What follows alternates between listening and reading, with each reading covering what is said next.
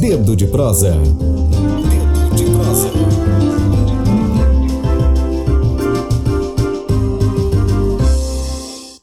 Nosso quadro de entrevistas Dedo de Prosa, de entrevistas e debates, também disponível na plataforma Spotify com o nome Tamborcast. Hoje é com a ativista dos direitos de povos e comunidades tradicionais, integrante do Fórum Estadual de Mulheres de Axé do Maranhão. Além disso, ela participa do grupo de trabalho de elaboração do protocolo interinstitucional de proteção aos direitos dos membros de religião de matriz africana e afro-brasileira do Maranhão. Estou aqui com a Jo Brandão. Jo, bom dia, muito bem-vinda à Rádio Tambor. Bom dia, obrigada, Flávia, obrigada a todos. É sempre uma honra atender o convite aqui da Rádio Tambu, que é um canal de comunicação que a gente tem grande apreço, né, pela veiculação de notícias informativas, notícias sérias e principalmente que trata sobre direitos.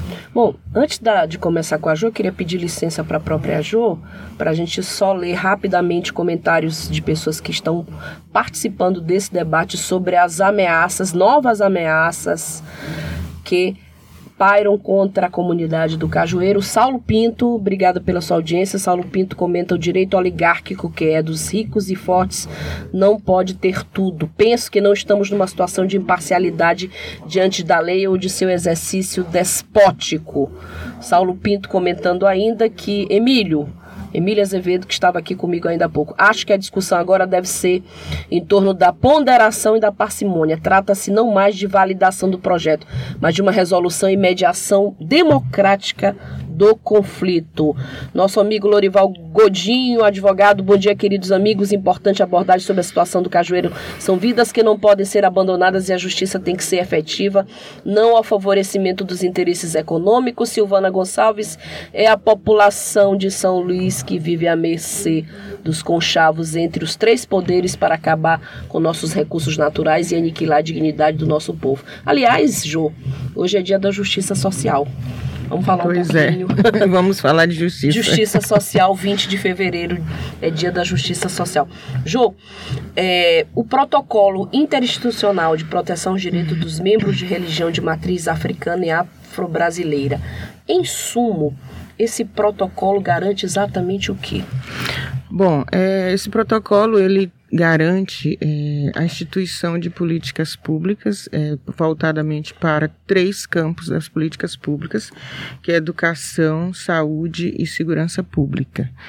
É, desde o ano passado, 2000, final de 2018, junho e depois de 2019, o Fórum Estadual de Mulheres de Axé, que é da Rede Nacional de Religiões Afro-Brasileiras e Saúde, RENAFRO, apresentou ao governo do Maranhão e à Defensoria Pública do Estado algumas sugestões e proposições de políticas de inclusão dos povos tradicionais de terreiro. E em função da, de uma portaria que foi emitida, portaria 620, pela Secretaria de Segurança Pública ainda em 2019, que tratava da disciplina, de disciplinar as religiões matriz africanas e nós nos colocamos contrário, nós também estabelecemos aí um diálogo de diferentes setores para apresentar ao governo do Maranhão é, medidas de fato que se traduz como políticas públicas e que pudesse tratar sobre os nossos direitos de forma adequada e constitucional. Então, é, o fórum apresentou à Defensoria Pública uma proposta de criação de um grupo de trabalho com a mediação da Defensoria, considerando que é um órgão de zelo aos direitos humanos, do, do ponto de vista jurídico na, institucional, e a Defensoria Pública acatou essa nossa sugestão e passou a constituir um grupo intersetorial, governo, sociedade civil, com representação dos povos tradicionais terreiro, e nós fomos trabalhar esse documento que nós estamos chamando de protocolo, porque ele trata de é, procedimentos específicos. Ele não trata de todas as políticas, ele trata especificamente de três grandes políticas públicas e ele apresenta mecanismos é, de criação de procedimentos adequados para o atendimento dos povos tradicionais terreiros nos serviços públicos. É, né, nós temos outras demandas de políticas públicas em outros setores, em outros documentos, em outras proposições, mas esse protocolo ele é muito específico, Sim. porque ele trata de adequação de atendimento no serviço público. Nós temos problemas de racismo religioso, racismo institucional quando vamos às instituições de saúde, nós temos problemas no campo da educação e muitos problemas no campo da segurança pública, como a segurança pública lida com os nossos festejos, com o processo de segurança e às vezes a violação dos espaços de prática religiosa de matriz africana, por não ter compreensão do nosso direito enquanto prática religiosa e prática social e não ter é, preparação adequada para lidar com as nossas demandas. Então nós inauguramos, talvez o Maranhão seja o primeiro estado que pense é um mecanismo dessa natureza como um protocolo. Ou seja, nós vamos dialogar sobre isso, creio, no programa e trazendo aí algumas especificidades que esse protocolo apresenta, mais, dire... mais concretamente, por quê? Porque as, os órgãos envolvidos, eles precisam criar normativas internas para fazer essas adequações. É, por exemplo, no campo da saúde, que é a secretaria que está mais avançada nesse diálogo conosco, ela a Secretaria de Saúde do Estado. Do Estado do Maranhão. Esse protocolo ele tem, ele é voltado para as políticas estaduais, né? Obviamente. Então, a Secretaria de, de Estado da Saúde, ela já vem num processo de diálogo conosco muito antes do que outras, porque ela como resultado das lutas é, dos movimentos sociais, especificamente os terreiros, é, a política de saúde da população negra e também das comunidades tradicionais de matriz africana, ela já tem um, um, um arcabouço de, de questões e de demandas apresentadas para a questão da saúde da população negra. No entanto, se não criarmos procedimentos internos nos órgãos do atendimento do serviço de saúde, essa política ela fica é, torna-se como se fosse não efetiva no nosso caso, porque a gente cria política, mas tem que criar os procedimentos. Aí eu posso dar um exemplo. É, no caso da, da saúde, nós já fizemos recentemente uma reunião, nós somos convocados para um processo de consulta, nós inauguramos um diálogo com a SES, no sentido de que eles querem saber como nós queremos ser atendidos e o que para nós é considerado adequado no nosso atendimento. Por exemplo, nós usamos o OJA, que esteticamente para alguns turbante, mas para nós tem um sentido sagrado da proteção da nossa cabeça, do nosso ori. E ao adentrarmos a unidade de saúde, uma UPA, por exemplo, é recorrente a gente ser discriminado por estar usando o OJA. Pedindo para tirar. É, para retirar, mas esse pedido de retirada, ele não é feito adequadamente. É, por exemplo, eu recentemente numa UPA, é, alguém diz assim: você tem que tirar isso, porque isso pode contaminar as pessoas. Ou seja, essa abordagem, ela é uma abordagem inadequada, se constitui racismo religioso institucional porque parte de um órgão público e você precisa qualificar esses técnicos da ponta para poder lidar com essa especificidade no nosso caso.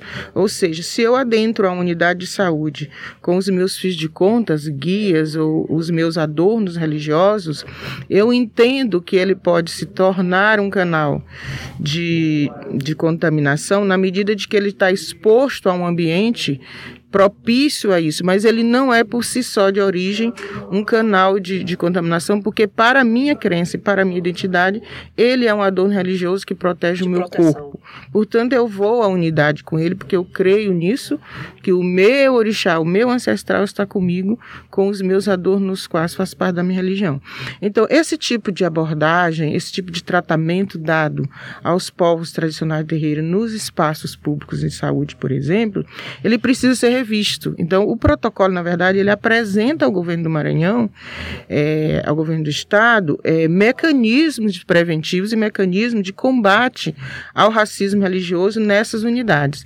Ele aponta, por exemplo, como nós devemos, ao adentrarmos a, a unidade de saúde, é, sermos abordados para retirada dos nossos adornos quando ele se apresenta ali como um risco. Por exemplo, se eu estiver desmaiada e, e, e eu adentro estou com meus adornos, então é óbvio que o técnico não pode tirar de qualquer maneira, porque isso é sagrado para mim e eu tenho uma relação religiosa como faz. Então, esses são mecanismos importantes, parecem simples, mas não são, porque é, quando a gente não faz essas adequações, a gente constitui aí mecanismos recorrente de racismo institucional nesses espaços. A mesma coisa ocorre no campo da educação, por exemplo. É, o regimento interno das escolas do Maranhão ele precisa rever cláusulas que trata sobre o uso de turbantes. Né? O turbante não pode estar classificado na mesma categoria de uma boina ou de um boné, que são elementos estéticos usados, mas ele precisa ser visto como um elemento sagrado, como um adorno sagrado. E ao ser considerado adorno sagrado, ele não pode constar numa cláusula como proibitória de uso, por exemplo. Porque se as crianças, os jovens adolescentes estiverem em períodos de preceitos ou não, eles têm o direito de usar os seus adornos religiosos dentro dessa crença sem ser discriminado pelos seus colegas e sem ter isso como uma normativa proibitiva. Então nós apresentamos nesse protocolo algumas medidas que o governo precisa fazer, criar normativas, criar protocolos internos e procedimentos para adequar esse atendimento de forma forma respeitosa e aí de forma adequada, né, as nossas especificidades. Eu, eu li uma entrevista do defensor público Jean Nunes uhum. ele diz que esse documento é pioneiro realmente no Brasil. E ele elogiou a qualidade técnica e a profundidade desse protocolo, um avanço uhum. aqui no Maranhão. Tu falaste em saúde, tu falaste em educação, mas há um ponto que é um ponto bastante nevrálgico, que é a segurança. A gente Sim. sabe a quantidade de jovens negros, já foi tema de campanha da Anistia Internacional, assassinados na periferia de São Luís, mulheres negras que são vítimas de violência. E o protocolo aborda essa questão da segurança de que forma? A gente já está falando ainda há pouco, debatendo sobre a polícia militar cumprindo uma ação judicial, mas que é agindo com violência numa comunidade aqui na zona rural. E a gente sabe que nas comunidades periféricas a juventude negra é preferencialmente um alvo. O que, que o documento aborda na questão da segurança? Bom, esse é, realmente concordo com você. É uma parte nevrálgica para nós, principalmente, porque quando a gente discute o racismo, é, é, importante ter como premissa que o racismo é estrutural. Ou seja, as políticas públicas, elas, a grosso modo, não são intencionais dizer que ela é formada para separar pessoas, mas a grosso modo, a política pública, ela quando se estabelece, ela faz sim é, medidas, ela estabelece medidas que pode ser cercear direitos no futuro, por exemplo. Então, ao pensar uma política pública e não pensar as especificidades, eu estou excluindo indivíduos, estou excluindo coletivos desse processo. Então, no caso da segurança pública, por exemplo, nós temos muitos problemas e de diferentes formas. Por exemplo, é comum no interior do estado e aqui mesmo na capital que os povos de terreiro precisam retirar licenças para a realização dos festejos. E aí eu quero fazer uma ressalva muito importante sobre essa dicotomia que o Estado faz em separar nossas festas como se fosse o sagrado e o profano. Isso é um perigo, porque os nossos festejos, se eu faço uma seresta ou toco o reggae no domingo dentro de uma conjunção, dentro de um processo do meu festejo para determinado orixá, determinado santo que o sincretismo existe, dentro desse espaço sagrado, isso não pode ser visto como duas festas. Tem que ser visto num contexto de um festejo das crenças e da forma cultural de realizar desses grupos, no caso os povos tradicionais terreiro. Portanto, eu não posso tratar essa festa de forma diferente. Alguém pode dizer, mas a gente não cobra licença para você fazer o toque. Na medida de que eu exijo no, na, na, na, na, delegacia a licença para realizar o festejo, porque vai haver toque de reggae ou toque da seresta, que faz parte da cultura das comunidades tradicionais e dos terreiros também, eu estou enquadrando no mesmo procedimento uma festa e separando isso como religioso sagrado. Isso é um problema.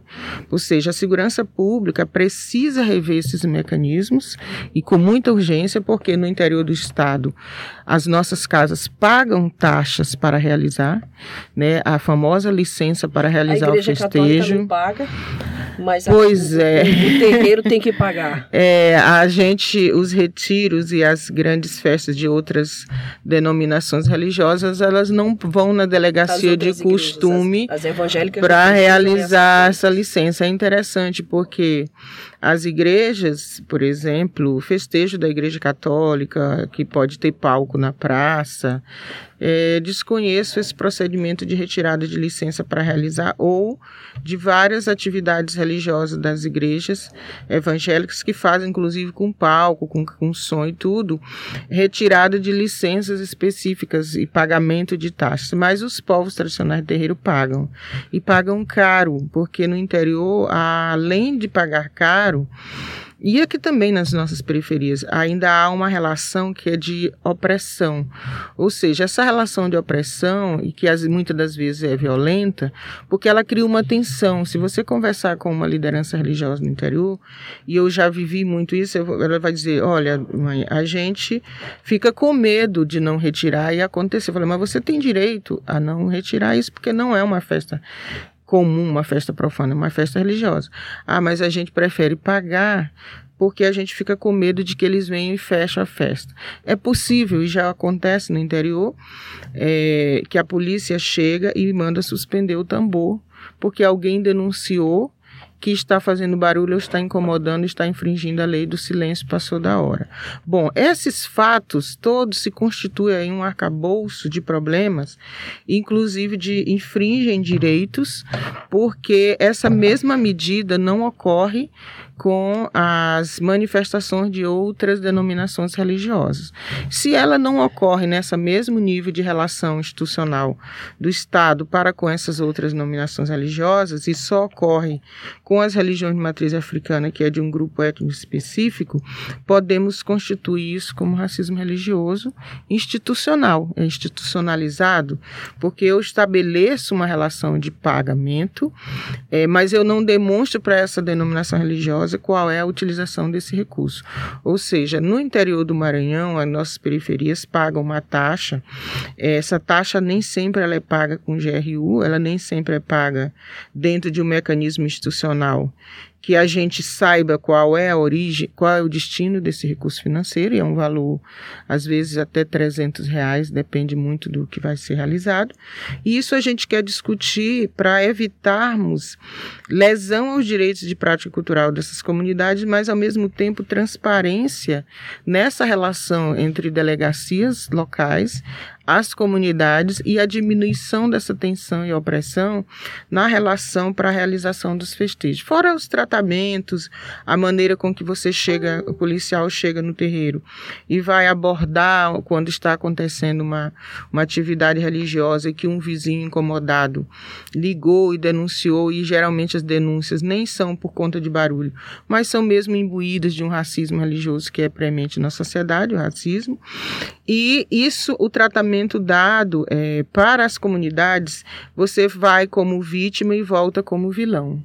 Né? Você vai à delegacia para registrar uma queixa de racismo e você volta lá como o, a pessoa provocadora do tumulto no bairro. Então, assim, isso também gera danos psicológicos, que é uma violência psicológica de que você naquele bairro, é, que você está inserido nessa comunidade, você passa a ser olhado de uma maneira diferente como perturbador. Ou seja, o Estado não pode perpetuar isso. Ele precisa criar mecanismos que é, favoreçam e reconheçam o direito de prática cultural na mesma medida de que ele valoriza as outras práticas. Porque ninguém denuncia as, as caixas de som colocadas nas janelas das igrejas, né, que fazem um barulho e que agora quase todos os terreiros têm uma igreja construída na porta propositadamente num processo imbuído de ideia de evangelização como se nós não cultuássemos Deus, né? Como se não fôssemos de Deus. E, e isso não é olhado, claro que não é papel do Estado conduzir as práticas religiosas, mas é papel do Estado estabelecer medidas de redução de, de, de, de danos do, do, racismo. Então, assim, essas medidas no campo da segurança pública, é possível que você vá registrar uma queixa na delegacia, porque você teve seu direito lesado enquanto praticante de matriz africana e volte de lá como vilão porque você é o tumultuador do bairro. Né? E geralmente os nossos casos, acho que o caso do Paitica é um caso muito interessante de discutir, é, a gente é induzido a desistir no meio do caminho de dar continuidade ao processo, e isso é a pior coisa psicologicamente, que é como se assim, você é, se convença de que você está errado. É como dizer isso para o pai ou para a mãe. Não, é você que está errado. Então você põe aí um, um, negócio que reduz a acústica, que alivia. Então você, se você fizer isso, você passa a conviver bem no bairro. Então esses mecanismos são de uma violência psicológica de tamanha é, grandeza e de tamanho dano que não é discutido. Então a ideia do protocolo, por isso ele é pioneiro e concordamos com o doutor Jean, é de trazer esse debate para dentro do governo do Estado, de, de, apresentar medidas. Os terreiros estão apresentando ao governo, junto com órgãos de governo, medidas que eles compreendem como medidas que vão reparar Bye.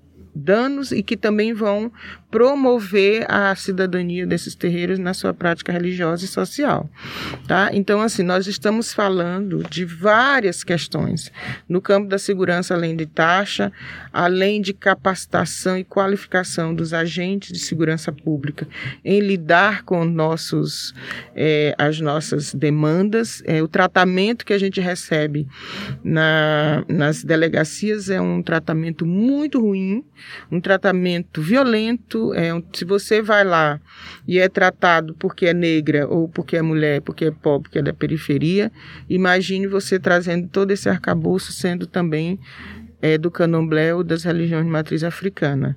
É, recentemente eu estive em uma delegacia e, e eu fui apresentada quando chegou minha hora, eu fui para lá por um outro problema. Hum. Mas voltei com outro problema. Porque eu fui para um processo e quando saí de lá, voltei porque fui apresentada e ouvi quando o agente gritou na porta: delegado, a macumbeira está aí fora. Ou seja, quando o agente de Estado faz esse tipo de tratamento, ele, além de me violentar e me expor, porque toda a sala estava cheia, não que eu tenha vergonha da minha religião, mas esse é um tratamento que ele não disporia para outra religião, como outras práticas religiosas. Então, isso se constitui racismo religioso, racismo institucional, e ele, no, principalmente no campo da segurança pública, ele tem um caráter de naturalidade. Ou seja, você vira chacota se você chega na delegacia é, de turbante, ou de ojá, ou de qualquer outro adorno religioso. É, você pode sair de lá mal psicologicamente, porque a maneira que você foi tratado foi sim diferente, porque você é diferente em ser de religião de matriz africana, e esses, esses agentes eles não podem continuar recebendo as nossas demandas, lidando com elas dessa maneira de respeitosa. Então nós estamos apresentando, na verdade, um protocolo que vai apresentar para o Estado medidas de qualificação a esses, a esses gestores, a esses técnicos, para entender e respeitar nossa prática um religiosa. Longo trabalho, Ju, é um frente. longo trabalho. Muito trabalho. Muito trabalho. Por isso ele é pioneiro, porque ele apresenta Por isso coisas... tem qualidade técnica. É, e apresenta questões aí que pouco se fala e pouco se, se dão conta. Por exemplo, nós estamos apresentando aqui discussões sobre restrições alimentares, por exemplo. Quem discute na merenda escolar das nossas escolas as restrições alimentares que o nosso povo de terreiro tem e que determinados alimentos não podem ser ingeridos por determinadas pessoas ou em determinados períodos de preceito não podem gerir. Isso é pioneiro discutir isso no Maranhão, porque nós já discutimos há séculos. Porém, dentro das políticas públicas, nenhuma gestão institucional se preocupa em elaborar um cardápio alimentar de alimentação escolar que considere que os seus alunos também pode existir pessoas de matriz africana e que tem restrição, e ao criar esse cardápio nutricional, ele precisa chamar a atenção disso. Isso, isso também ocorre também, isso também a gente apresenta para o campo da saúde quando a, o processo de criação das dietas nutricionais são feitas nos hospitais, eles precisam também considerar alimentos que são de restrição é, alimentar dos povos tradicionais terreiros. Por isso ele traz aí questões que são discutidas há séculos, porém nunca foram colocadas em prática na, na, nas instituições públicas. O Danilo Cerejo, obrigada Danilo pela sua participação comenta, comenta: parabéns pela iniciativa, trata-se de um importante instrumento de defesa e proteção dos povos de terreiro no Maranhão. É também um robusto mecanismo de enfrentamento do racismo institucional e estrutural. O tema que a Ju trouxe aqui está suscitando muitos comentários. Ivaldo Fonseca comenta: as igrejas evangélicas são obrigadas a ter licença. É, ele deve ser evangélico, né, Ivaldo?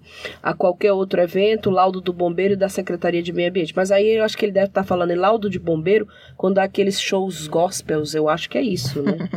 né, Ivaldo? Obrigada pelo comentário, pela participação, Ivaldo. E a Iguatemi Carvalho, ou o Iguatemi, não é isso? Uhum. Diz assim, mulher sábia, Jô. Suspeito, meu filho. que maravilha ter uma mãe que é, é, ídolo também. Um beijo, querido. Ah, obrigado. Beijo para você. Jô, eu, é, a gente até já passou um tempo, mas eu queria ainda te perguntar é, sobre a questão do terreiro do Egito lá no Cajueiro, já que hoje foi uma pauta que mobilizou muita gente, comentário muito grande. A gente sabe da presença do terreiro do Egito, inclusive eu fui lá, fotografei, fiz várias fotos há um tempo atrás. Me parece que o Emílio comentou que já há um decreto do governo do estado preservando o terreiro do Egito de qualquer demolição que possa vir a ocorrer ali na região, mas que o decreto não estabelece limites. Queria te perguntar quais as consequências do ponto de vista até espiritual, porque eu também sou espiritualista, de, da demolição de um, um rico patrimônio daquele, além, claro, da, da, das consequências da memória do povo africano também. Quais as consequências? Bom, inicialmente agradecer aí o Danilo Cerejo, que é um irmão de axé que eu tenho muita honra de ter, né, na minha vida, irmão, filho e tudo, no meu coração. Muito obrigado, meu filho Guatemi, que tá mandando mensagem. Acompanhando, Iguatemi, Acompanhando os debates. Tem que acompanhar, né? Discussão é importante. É, antes de passar essa, essa questão rapidamente, eu só queria defender que a nossa proposta, junto com a DPE, para esse protocolo, nós apresentamos ele ao governo do Estado através da Casa Civil, fomos recebidos pelo secretário de subsecretário Abelardo Ferreira, e nossa proposição é que esse, esse protocolo torne-se um decreto, tá? Nós vamos, estamos agora é, divulgando ele nessa perspectiva de que ele se torne um decreto governamental governamental para que os órgãos possam instituir dentro dos seus, dos seus espaços, dos seus órgãos, as medidas dentro das suas normativas.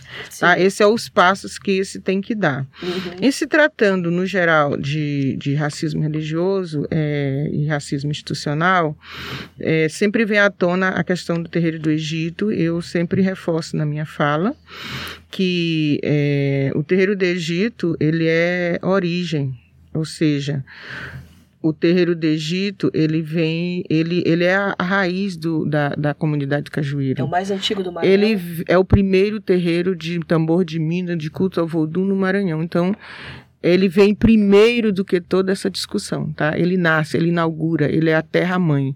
Por isso, para nós de terreiro, é um lugar de origem, é um lugar de memória. Quando ele foi constituído no, no século passado pela é, africana Massinoko, é, nós precisamos ter isso como ponto de partida, ele é secular. Ou seja, não se pode discutir o cajueiro dissociado disso. Esse é o perigo.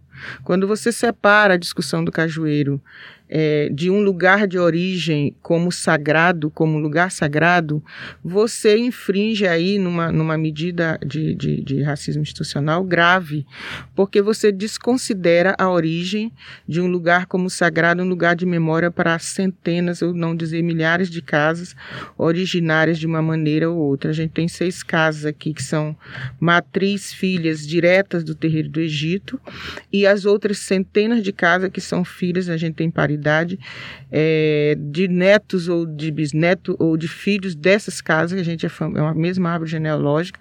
Então, no, o estado do Maranhão ele não pode desconsiderar a origem do cajueiro a partir do terreiro do Egito.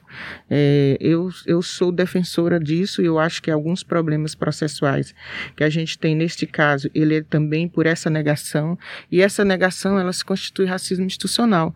Quando eu nego essa, essa presença africana, essa ancestralidade africana no Maranhão, e ela é negra, ela é africana, é, eu estou aí camuflando um processo de direito que infringe na identidade das pessoas. Ou seja, o terreiro do Egito ele não tem edificação, ele nunca houve edificação. Os nossos mais velhos nos mostram, nos contam.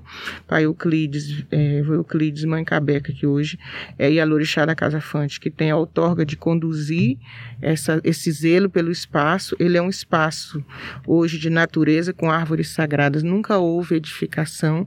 Por isso, não, é, o fato de não haver edificação tinha uma razão né, inclusive temporal e de, de, de, das intempéries da natureza ali, e essas, a ausência de edificação não significa dizer que esse lugar não é sagrado e que ele não seja um lugar de memória, um lugar de direito. É preciso que o Estado brasileiro reconheça isso, assuma e admita isso. Porque se ele assumir isso, ele passa a rever aquela relação com a Cajueiro de forma diferenciada. Não só o Estado enquanto é, governamental, mas as instituições que ali atuam. É muito importante fazer esse debate, é, considerando a origem do cajueiro a partir do terreiro do Egito. Isso eu reforço sempre, não tenho problema em discutir isso, tá?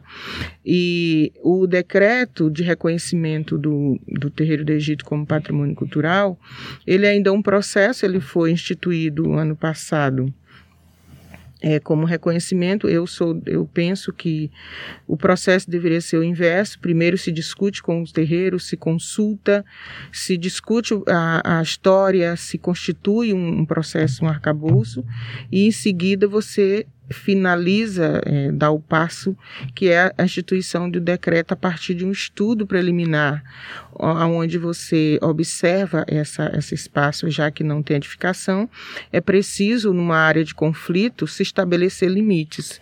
Ou seja, ainda temos muito a, a fazer, o Estado emitiu um decreto, nós fizemos uma reunião com a Secretaria de, de, de Direitos Humanos e Igualdade Racial e Cultura, porque a responsabilidade desse processo da Secretaria de Cultura, ela que faz processo de patrimonialização estadual. É, nós não fomos convocados para a reunião do grupo de trabalho até o presente momento, estamos aguardando ser convocados. Esse GT foi constituído das seis casas originárias ali, filhas, é, e aí todos muito antenados com a condução de Mãe Cabeca, que é do orixá da Casa Fante Achante, porque ela tem essa outorga da condução e o Estado precisa ouvi-la sempre, porque ela é a responsável dessa condução desse espaço. É um, um lugar de conflito, é preciso ter muita mediação, precisa-se ter muito diálogo e o Estado precisa ter muito cuidado com a condução com relação ao terreiro do Egito e à comunidade do Cajueiro. É, o capitalismo ele não pode suplantar os direitos. A gente compreende que o desenvolvimento precisa estar precisa ser presente, mas o desenvolvimento ele precisa criar canais de diálogo e de proteção. Então esse canal de diálogo e de proteção ele precisa ser menos desigual na medida que você ampara as pessoas no seu direito. Se a gente tem necessidade de deslocamento, que esse deslocamento seja feito adequado dentro das normativas legais e constitucionais. Isso a gente compreende, mas a gente não compreende é, quando esses deslocamentos são forçados e compulsoriamente, inclusive de forma violenta. Isso se contradiz com o discurso que a gente estabelece na sociedade de mudança, contradiz com o discurso do progresso, contradiz com o discurso da diferença. Então, é muito importante que a gente que institui processos políticos é, diferenciados num contexto político que nós vivemos hoje, que é extremamente vergonhoso, não tem outra palavra a dizer, a gente poder fazer essa diferença de forma adequada em diálogo constante com os grupos estamos envolvidos. Então, o terreiro do Egito, para nós dos terreiros, é sagrado, nós o defendemos em todas as nossas tratativas, apresentamos isso formalmente através do Fórum Mulheres de Axé, é, um pedido muito, muito sério de não violação do terreiro do Egito, hipótese nenhuma, porque ali se constitui um lugar sagrado para nós, e infringir na violação desse lugar, infringe-se aí numa guerra no campo de sobrenatural diferenciado, que eu não sei se o Estado está preparado para lidar com isso. No campo sobrenatural, Ju. No campo sobrenatural, porque nós estamos falando de ancestralidade. Sim, os lugares sim. têm dono, os lugares têm regência, a, nossa, a natureza ela é regida pelos nossos ancestrais. Então é preciso a gente ter muita cautela sobre as coisas, é preciso ter muito cuidado. As relações estão estabelecidas, os conflitos estão estabelecidos, nós não estamos imunes dele, mas se nós temos uma civilidade, nós estabelecemos o diálogo. Vide Princesa Ina no Porto do Itaqui, nós sabemos a história, né? É, tem muitas histórias. São muitas histórias e muitas questões. É, o que posso fechar dizendo o seguinte: é, uma coisa das mais respeitosas para nós no campo da religião de matriz africana é quando você tem capacidade de pedir licença. Peça a go. Se você pede a go, peça licença e escuta que licença tem, você passa tranquilo, passa em paz.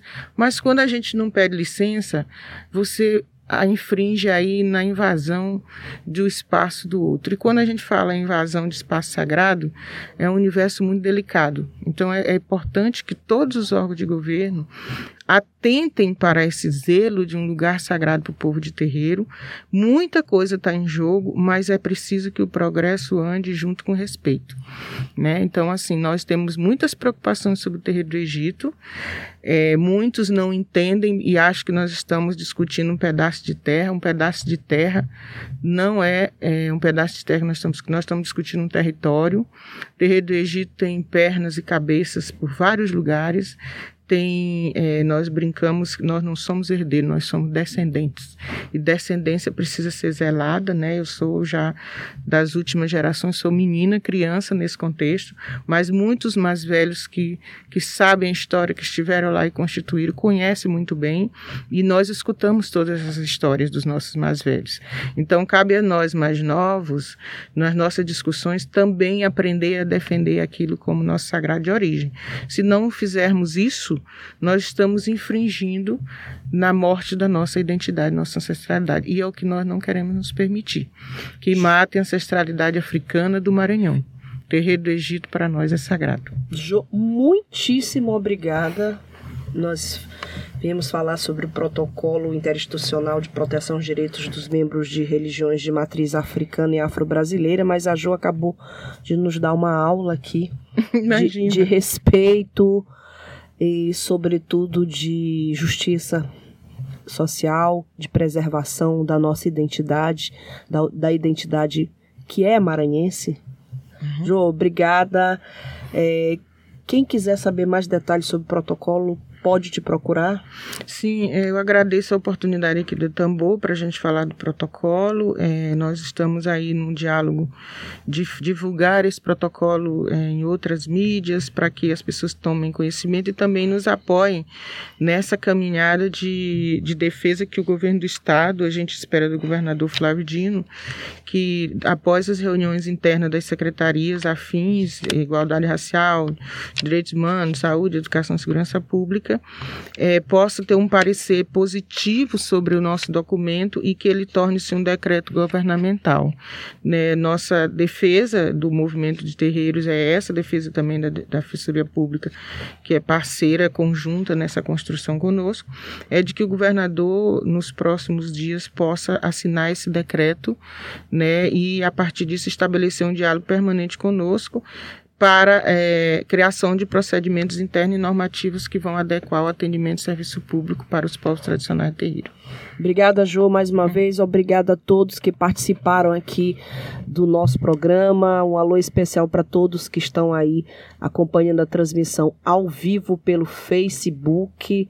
A todos que fizeram comentários. Nós temos aqui a presença do Márcio Baima, Iguatemi Carvalho, um abraço, obrigada aí pela sua presença, sua audiência. Luiz Fernando de Bulhões Vale, Danilo Cerejo, Mari Conceição, Silvana Gonçalves, Gonçalves Sil, Glebe Oliveira, Ribamar Melo, Fernando Canaveira e a todos que estão nos acompanhando e a todos que fazem a Agência Tambor junto conosco. Jô, obrigada. Obrigada. E lembre-se de pedir licença né, em especial as autoridades do Estado, que além de não pedir licença, ainda tentam é, derrubar aquilo que é de propriedade legítima de, dos donos da terra.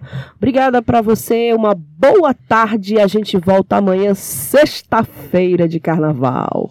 Porque aqui é a Rádio Jô, que tem cara de tambor que amanhece. um abraço. É verdade, obrigada.